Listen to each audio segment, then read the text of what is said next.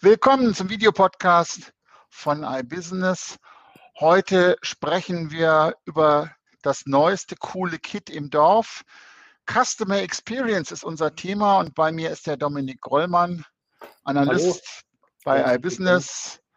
Mein Name ist Joachim Graf. Ich bin iBusiness Herausgeber und habe jetzt mal an dich, Dominik, eine Frage. Customer Experience Software ist der neueste heiße Scheiß. Alles macht jetzt Customer Experience Software. Und was ist daran jetzt verdammt nochmal neu?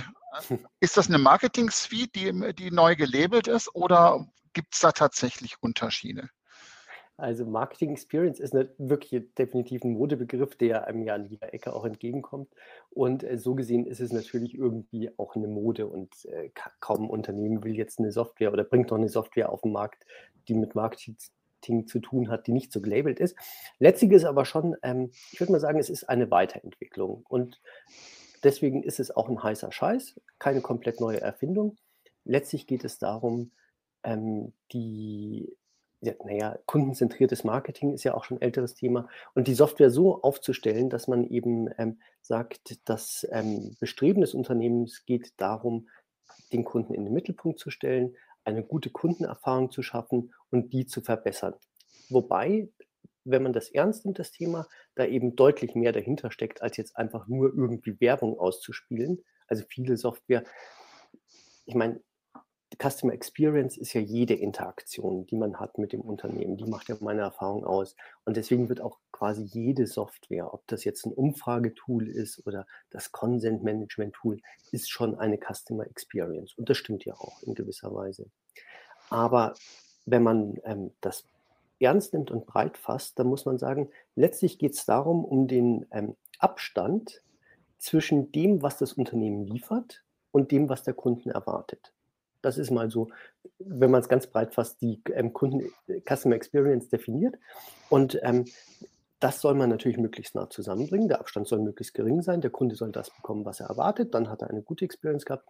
Und wenn er was anderes erwartet hat, als er bekommt, hat er eine schlechte gehabt. Das heißt, es geht schon um ähm, sehr strategisch das Unternehmensziel zu definieren, unter Umständen auch ans Produkt zu gehen. Es ist also wirklich deutlich mehr als nur Marketing.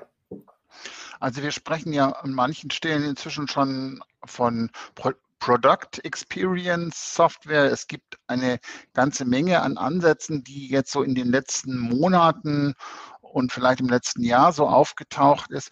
Aber wenn ich mir das nochmal noch mal so vorstelle, also die aktuelle Studie, du hast sie ja auch zitiert, sieht in äh, weltweit 10.000 Marketing-Technik-Tools. Also 10.000 Stückchen Software, die vom Influencer-Marketing über TikTok, Podcasts, Check-ins, keine Ahnung, was auch immer, ähm, hier ein Analytics-Tool, hier dieses, hier jenes.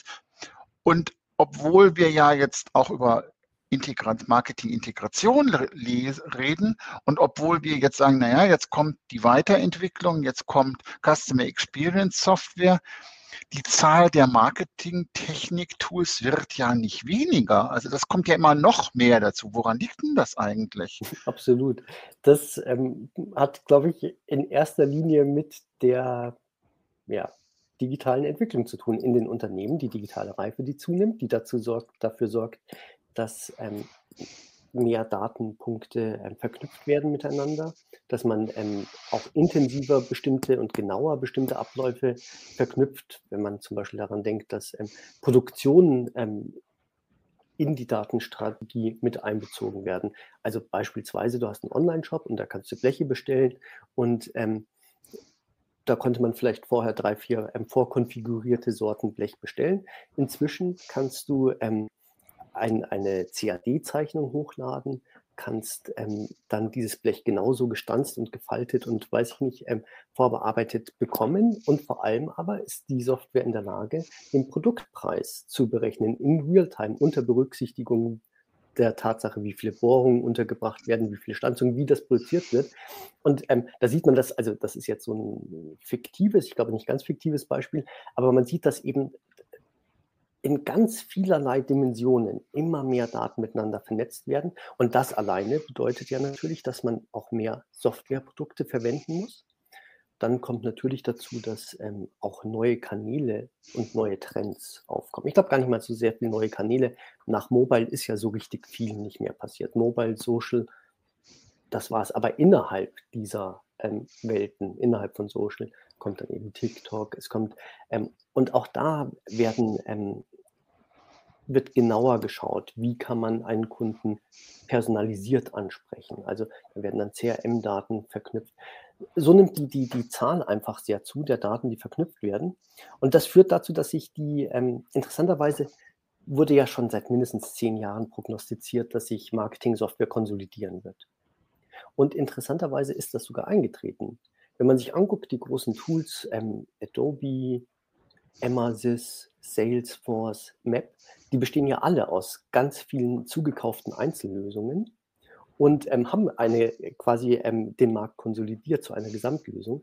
Aber es entsteht eben aufgrund der höheren Anforderungen im Unternehmen, der höheren digitalen Reife und der ähm, Vielzahl an, an ähm, äh, Kanälen, die dazukommen, dann eben doch ein so hoher Bedarf, dass unterm Strich der Markt nicht übersichtlicher geworden ist und diese Zahl von 10.000 Tools, ich weiß gar nicht, ob das jemals einer wirklich genau nachgezählt hat, aber das wird immer so als Größenordnung genannt, der hat sich eigentlich ähm, kaum verändert, allen Konsolidierungsbestrebungen zum Trotz. Ist im Prinzip eine Entwicklung, eine Weiterentwicklung, eine Vertiefung, die, die da stattfindet. Also die, was, was ich jetzt spannend finde, ist, ich stelle mir jetzt mal die, die arme Marketingverantwortliche oder den armen Marketingverantwortlichen vor, der sagt, also ich muss mir ja nicht nur 4000 europäische oder 10.000 globale Tools angucken, sondern ich muss ja mir, wenn ich da, mir daraus irgendwas rausgesucht habe, ich muss dann 200 Tools integrieren und ich muss sie mappen und ich muss sie kontrollieren. Und ähm, das ist ja realistisch. Ich habe ja nicht auf einmal ähm, 100 Leute mehr in meiner Marketingabteilung oder in meinem meiner Digitalabteilung, dann ist es doch eigentlich besser, ich nehme ein großes Tool. Und die Frage ist, was, was, ist, was geht jetzt schneller? Ähm, die Integration von irgendwelchen neuen Funktionen in so, so Suites oder kommen die noch mehr Tools, die noch irgendwas noch ein bisschen hellgrüner und noch ein bisschen schneller und noch ein bisschen intelligenter machen? Ja, genau. Das ist so ähm, das Problem und die Herausforderung. Genau das, was du beschreibst, vor dem natürlich die Unternehmen ähm, stehen. Und ähm, ich glaube, inzwischen kann man so als Trend ähm, beschreiben, dass die Frage ähm, zwischen kaufe ich eine Komplettsoftware, mit der ich alle meine Probleme erschlage, oder ähm, äh, mache ich, ähm, setze ich auf viele Einzellösungen, sich so immer weniger stellt. Viele Unternehmen natürlich fangen an erstmal mit, weiß ich nicht, einer Salesforce oder kaufen die zu einem bestimmten Zeitpunkt. Aber ähm, je reifer sie werden, werden auch diese Tools integriert, angepasst, individualisiert. Also die, ähm, je reifer ein Unternehmen wird, desto mehr wird ohnehin auf Individualisierung gesetzt. Und alle diese Tools haben inzwischen eine große Vielzahl an Schnittstellen. Du kannst eigentlich immer bestimmte Einzelfunktionen ansprechen, du kannst eine eigene Lösung anflanschen, du kannst sie in irgendeiner Form in eine bestehende Infrastruktur einbinden so dass sich ähm, am Ende immer in irgendeiner Form eine individuelle Lösung entwickelt nach einer gewissen Zeit und ähm, die auch in der Regel eigentlich deutlich mehr Sinn macht. Und ähm, zugleich erleichtert das aber natürlich auch die Auswahl der Software. Diese, diese Vielzahl von Tools, ähm, wir haben bei der bei Shop-Software schon eine ähnliche Entwicklung gehabt. Man kann oft funktional gar nicht mehr so genau sagen, ähm, oh, wenn ich das Tool nehme, dann kann ich diese Funktion nicht umsetzen, dann habe ich einen Riesenfehler gemacht und meinem Unternehmen ein Bein gestellt. Du kannst eigentlich jede Funktion mit jeder Art von Software und jeder Strategie am Ende auch umsetzen. Und deswegen ist es viel entscheidender auf die Frage, ähm, welche Software passt gut in mein Unternehmen. Und da wiederum kannst du eigentlich anfangen erstmal mit deiner eigenen Digitalstrategie. Das heißt, die musst du wissen, ähm, wohin will ich, ähm, was sind die wichtigen Themen, die wir berücksichtigen wollen, jetzt strategischer Art auch für die nächsten fünf Jahre, sechs Jahre, soweit man voraussehen kann. Und zum anderen, mindestens genauso wichtig, ist, ähm, sind natürlich die Limitierungen im Unternehmen. Was kann denn mein Team überhaupt leisten? Was kann ich denn überhaupt umsetzen? Es bringt ja überhaupt nicht, sich, ähm, ich habe den schönen Vergleich gehört ähm, äh, von einem Geschäftsführer, Agenturgeschäftsführer, der mir das gesagt hat, das ist wie wenn du in die Formel 1 fährst. Natürlich kannst du dir das beste Material kaufen, aber dein Team muss es auch schaffen, ähm, das Auto dann schnell genug zu warten, die Trainingsläufe so zu organisieren, dass die Fahrer top vorbereitet sind. Also wenn du das Team nicht mit dem Top-Material auch wirklich gut umgehen kann, dann wirst du in der Formel 1 eben auch keinen Pokal gewinnen, und zwar egal, wie du heißt. Du dann hast du das, dann hast du das Mercedes-Problem aktuell in der Formel 1. So ähnlich. Ich bin stecke in der Thematik äh, nicht so drin, aber wahrscheinlich ist es genauso. Und, ähm, und das ist natürlich ein ähm, Thema, was jetzt auch aufgrund des Fachkräftemangels, aber auch ganz generell viele Unternehmen viel stärker berücksichtigen sollen. Die ähm, Projektumsetzung die Fähigkeiten im Team sind oft der viel stärker limitierende Faktor als das Material und die Software. Und da eben ähm, wirklich genau drauf zu schauen, was kann mein Team, wie kann ich das fördern, wie kann ich es umsetzen und welche Software passt da gut dazu. Ähm, das ist eigentlich so der, der Clou. Also wenn ich das so richtig verstehe, dann hast du, wenn du junge Teams hast mit einem einfachen Geschäftsmodell, Startups, dann kannst du dich auf wenige Kanäle spezialisieren, dann hast du einfache Tools, dann suchst du dir aus den 10.000 Tools halt die fünf raus, die du brauchst, machst dein Ding und du brauchst im Prinzip Genau. Quick and dirty und dann hast, hast du eine entsprechende Skalierung und gut ist. Ein einfaches wir, Geschäftsmodell, du hast eine tolle Handyhelle entwickelt, die du mit einem guten Marketingkonzept irgendwie unterbringst, ein bisschen Influencer, da brauchst du vielleicht ein Newsletter, da brauchst du ein bisschen Social Media Marketing ja, ja, ja, und eine Amazon-Anbindung. Das reicht. Dann bist du damit, und weil du ein Zwei- oder Drei-Mann-Unternehmen bist, funktioniert das. Auch überfordert. Ja, genau. Ja, ja. Und wenn das komplexe Kundenbeziehungen sind, wenn du also im B2B-Markt unterwegs bist, brauchst du irgendwann eine umfassende Suite. Aber dazu brauchst du natürlich immer auch die entsprechende Datenbasis. Das heißt, da ist es so, das Unternehmen muss dann sozusagen das auch liefern können, sonst, sonst ist die Suite ähm, rausgeschmissenes genau. Geld. Ein super Datenanalyse-Tool und eine Top-CRM-Software hilft ja gar nichts, wenn nicht einer da sitzt, der dann eben daraus auch ähm, einen Gewinn ziehen kann am Ende und das umsetzen kann. Da brauchst du, hast du schon mehr Anforderungen an die Infrastruktur, nämlich dass du diese Datenquellen überhaupt dir erschlossen hast, zum Beispiel die CRM-Daten, aber auch ähm, personelle Ressourcen ähm, und Fähigkeiten, die dann in der Lage sind, aus diesen Datenanalysen eine Customer Journey zu entwickeln und die zu bespielen. Das ist genau, ganz genau. Und am Ende, Entschuldigung. Ja, und der dritte Punkt ist, wenn, wenn du dann so groß bist, wenn du dann sozusagen dein Handwerkszeug gelernt hast, wenn du, wenn also deine ganzen Prozesse so einigermaßen funktionieren, dann geht es ja irgendwann, kommst du an einen Punkt, wo es nur noch um die Effizienzsteigerung geht. Das heißt, dann sagst du, ich habe eine, ich habe ein Tool, das ist sozusagen die Basis und da flansche ich jetzt Sachen an, mit dem du das, was du machst, besser, schneller, optimierter machen kannst, mehr äh, Kundensignale erfassen, von der Produktion bis zum Support, dass das eben auch auszuspielen, das, was im Kundenservice ist, dann wiederum in die Entwicklung zu tun. Solche, solche Dinge, dazu brauchst du genau. Spezialtools und dann hast du wieder diese 10.000 Dinge und du hast eine große Suite. Da wären okay. wir dann bei dem Beispiel quasi von diesem blechproduzierenden, ja, ja. der dann wirklich die Maschinen steuern kann. Die sind via IoT ähm, oder Industrie 4.0 Technologie angeschlossen. Er weiß, welches Blech er wann produzieren kann. Er welch, weiß, welche ähm, Bohrung wie viel Geld kostet. Und da hast du natürlich eine ganz andere Integrationsaufgabe. Und da sind ja viele Szenarien denkbar, wo er ähnlich tief integrieren will. Du hast geschrieben, Link steht natürlich unten, dass die Customer Centricity das Auswahlkriterium ist für eine Customer Experience Software und du sagst, Planungshorizont sind fünf Jahre. Und wie gehe ich das an? Was für Punkte habe ich denn bei der Auswahl einer Customer Experience Software?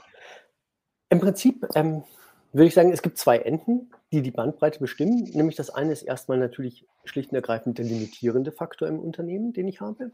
Den haben wir gerade schon besprochen. Das ist sozusagen meine Team- und Teamfähigkeiten. Was kann ich überhaupt umsetzen? Das sollte man auf jeden Fall kennen. Wenn man diesen Faktor nicht kennt, kann man vielleicht die meisten Fehler machen. Und das andere ist natürlich die Vision, die vielleicht ähm, leichter zu treffen ist oder zumindest, ich sag mal, ein Unternehmen sollte die natürlich ähm, schon mitbringen. Ähm, aber diese zwei Faktoren sollte man auf jeden Fall gut kennen. Und bei der Vision, das sind ja letztlich definiert das die Ziele, ähm, wo man hingehen will, da ist es natürlich so, dass die, ähm, je weiter man nach vorne schaut, ähm, ich sage mal so ein Horizont von fünf Jahren, das ist noch relativ gut überschaubar, da hat man auch eine Umsatzplanung. Je weiter man nach vorne geht, desto vager und ungefährer wird es natürlich. Aber man kann natürlich schon so ähm, ein paar Trends ähm, versuchen zu berücksichtigen und herauszuarbeiten, die dann, da habe ich auch ein paar zusammengefasst, zum Beispiel in die Richtung gehen, dass man sich so aufstellen will, dass man einfach agiler und schneller auf Anforderungen reagieren kann. Vielleicht kennt man nicht jedes exakt, was genau, ähm, welche Anforderungen in Zukunft entstehen wird, aber man weiß, dass man schneller darauf reagieren will. Man, äh, solche ähm, Dinge sollte man schon berücksichtigen, berücksichtigen können und dann eine Software wählen, die eben gut da hineinpasst oder ein Konzept und dann hat man, glaube ich, schon das meiste richtig gemacht. Was muss denn jetzt eine gute CX-Suite eigentlich leisten? Ja, also wenn man den Gedanken von vorhin nochmal aufgreift, dann geht es eben darum, man sollte sich nicht von dem Namen blenden lassen, weil ähm, Customer Experience nennt sich jetzt irgendwie jede Software. Wenn man das ernst nimmt, das Thema, und das glaube ich macht durchaus Sinn, dann ähm, muss man eben berücksichtigen, dass es darum geht, ähm, wirklich das Gesamterlebnis des Kunden zu verbessern. Also erstmal überlegen, okay, ähm, was weiß ich überhaupt für meinen Kunden? Was hat der überhaupt für Erwartungen? Man muss das erstmal messen. Man muss irgendeine Methode haben, wie man da ähm, ähm, gut da, darauf reagieren kann. Dann natürlich die einzelnen Touch, dann zerlegen. Wahrscheinlich kommt man zu dem Ergebnis, dass man überhaupt verschiedene Kundentypen hat. Vielleicht gibt es ähm, Familien, die Möbel kaufen, die haben andere Ansprüche als ein alleinstehender Single Mitte 30 gut verdient. Also vielleicht als, als, Möbelhaus, um das Beispiel jetzt mal zu nehmen, hat man also vielleicht sogar verschiedene Kundengruppen. Da muss man sehen, ähm, wie will man die ähm, adressieren, wie kann man die gut ähm, ansprechen, ähm, was braucht der. Vor allem muss man aber herausfinden, wie kann ich die unterscheiden. Also an welchen Daten ähm, kann ich denn überhaupt sehen, welcher Kunde wohin gehört und diese Strategie zu haben, wie man vorgeht, die ist der eigentliche Teil, wenn man Customer Experience verbessern will. Es ist eigentlich viel weniger eine Softwarefrage. Ich glaube, du bist ja auch immer der, der sagt, Software sind ähm, in Programmzeilen gegossene Prozesse am Ende. Und das ist es auch am Ende. Du musst also dieses Konzept, wie du die Customer Experience verbesserst, das musst du erstmal so auf dem, auf dem, auf dem Papier dir überlegt haben und dann kannst du eine Software ähm, ins Boot holen, die dich bei der Umsetzung unterstützt. Aber eine gute Customer Experience ist am wenigsten ein Produkt, was eine Software herstellt. Das wird nicht funktionieren. Du kannst nicht eine Software kaufen und sagen, jetzt habe ich eine Kasse, sondern du musst, es wird dich unterstützen in dem Optimierungsprozess. Also ich finde, finde den Gedanken eigentlich ganz, ganz, ganz spannend, dass man sagt, dass Customer Experience Management ist ja kein, ist, wie du sagst, kein Produkt ähm, oder kein Ding, das aus einer Software irgendwann rausfällt, sondern das Customer Experience Management ist ein Optimierungsprozess. Das heißt, genau. ich, das ist ein dialogischer Prozess zwischen Kunde und Unternehmen und der wird von einer Software an bestimmten Stellen unterstützt, aber ich muss, muss den Prozess, ich muss diese Entwicklung, diese Vision, wie du das nennst, auch im, im, im Fokus haben, sonst funktioniert das alles irgendwie nicht. Und das ist, glaube ich, auch nochmal der, wenn ich das jetzt so verstanden habe, das ist, glaube ich, der Unterschied zwischen einer Marketing-Suite und einer Customer Experience Software, dass die, die Marketing-Suite um das jetzt ein bisschen defetistisch zu machen, dumme Software ist und die Customer Experience Software ist wirklich ein Tool, was nur dazu dient, diesen Prozess sozusagen agil befeuern zu können. Das ist so der Unterschied vielleicht auch zwischen Wasserfall und agiler ähm, Entwicklung von Prozessen. Das ist einfach die tatsächlich, du hast es vorher gesagt, das ist eine Weiterentwicklung. Vielleicht ist es wirklich auch der nächste, die nächste Stufe von Marketing, wo man, wo die, die Software selber vielleicht auch gar nicht mehr so wichtig ist, sondern sehr viel mehr das Umgehen mit dem Kunden selber. Und ob das nachher eine Software ist oder ob das mehrere Tools sind, im Kern ist das ja am Ende ist das dann einfach egal. Wichtig ist, dass ich, dass der Marketingverantwortliche dann auch tatsächlich diesen Prozess aufsetzt und auf sein Unternehmen so abbildet, dass dass er glücklich ist und dass vor allem, und das ist ja, glaube ich, die entscheidende Aussage, dass auch die Kunden nachher glücklich gemacht werden. Womit wir wieder bei dem wären, was du am Anfang gesagt hast. Schöner hätte ich es nicht zusammenfassen können, Joachim. Die Links und alles, was dazugehört, haben wir wie immer unten zusammengestellt. Bis zur nächsten Woche dann. Tschüss. Tschüss.